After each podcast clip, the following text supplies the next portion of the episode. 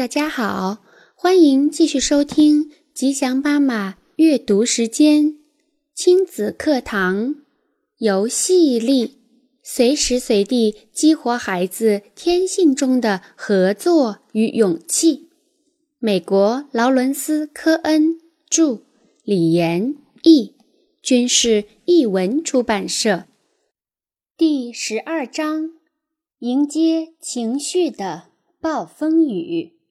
孩子的和父母的，成人的隐藏情绪。有些情绪无法得到表达，我称之为隐藏情绪。我们多么希望通过否认就可以使它们消失，但是它们却仍在影响着我们。我们每个人自己都有一堆隐藏情绪，因此，当孩子情绪强烈的时候，与他们待在一起简直是一种折磨，既觉得在被他们折磨，又觉得在折磨他们。我们觉得被折磨，是因为孩子激烈的情绪释放，触发了我们自己的隐藏情绪。于是，我们心中爆发了是释放还是继续隐藏的战争。当孩子大哭不止，肆意宣泄深层的情绪时，我们同样觉得在折磨孩子。孩子因为一件小事而激烈爆发，好像那些痛苦都是凭空发明出来的。他们如此表现的原因。一部分是想确认我们能够给予他们安慰和关怀，还有一部分则是孩子对于自由表达情绪没有成人那么多的顾忌。不管是接受孩子的情绪，还是表达我们自己的情绪，都非常之难。因此，也难怪父母为了让孩子不哭，软硬皆施的使尽各种办法，从哄骗、贿赂到吼叫、威胁，不一而足。我曾经为一位八岁的男孩进行游戏治疗，每次我一到他家，他就要吃甜点。我建议他母亲先不要给他吃。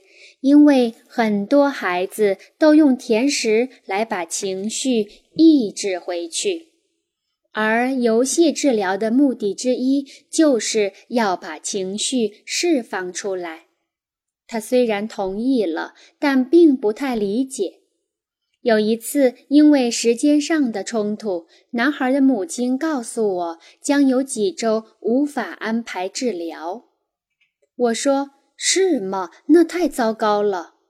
男孩马上盯着我说：“妈，我要吃水果糖。”我接着说：“是啊，我也会想你的。三个星期真够长的。”他尖叫道：“我现在就要吃水果糖。”他妈妈看了我一眼，终于明白了我所说的甜食与情绪之间的关系。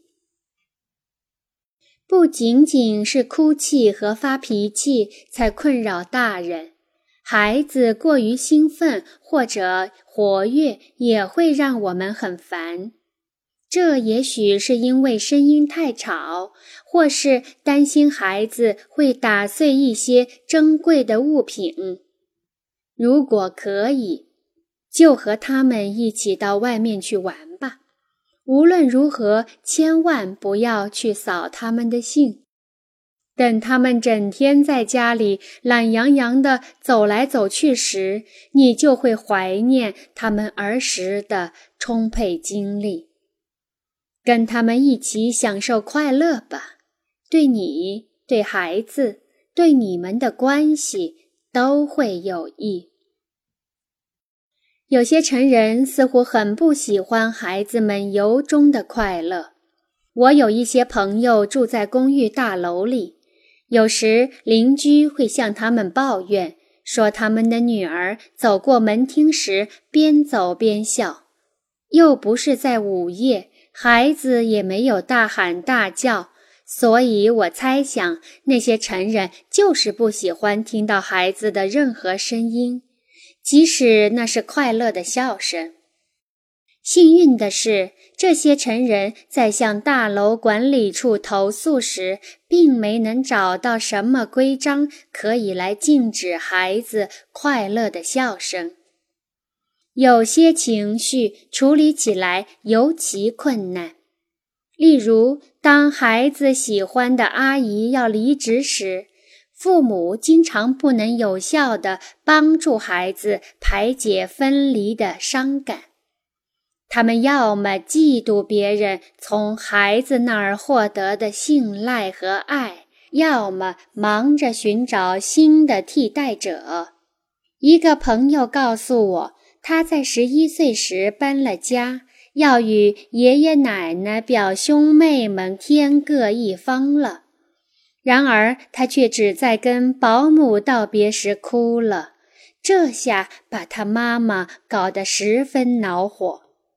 我朋友非但没得到安慰和同情，还因为对不适当的人表达了不适当的感情而受到了惩罚。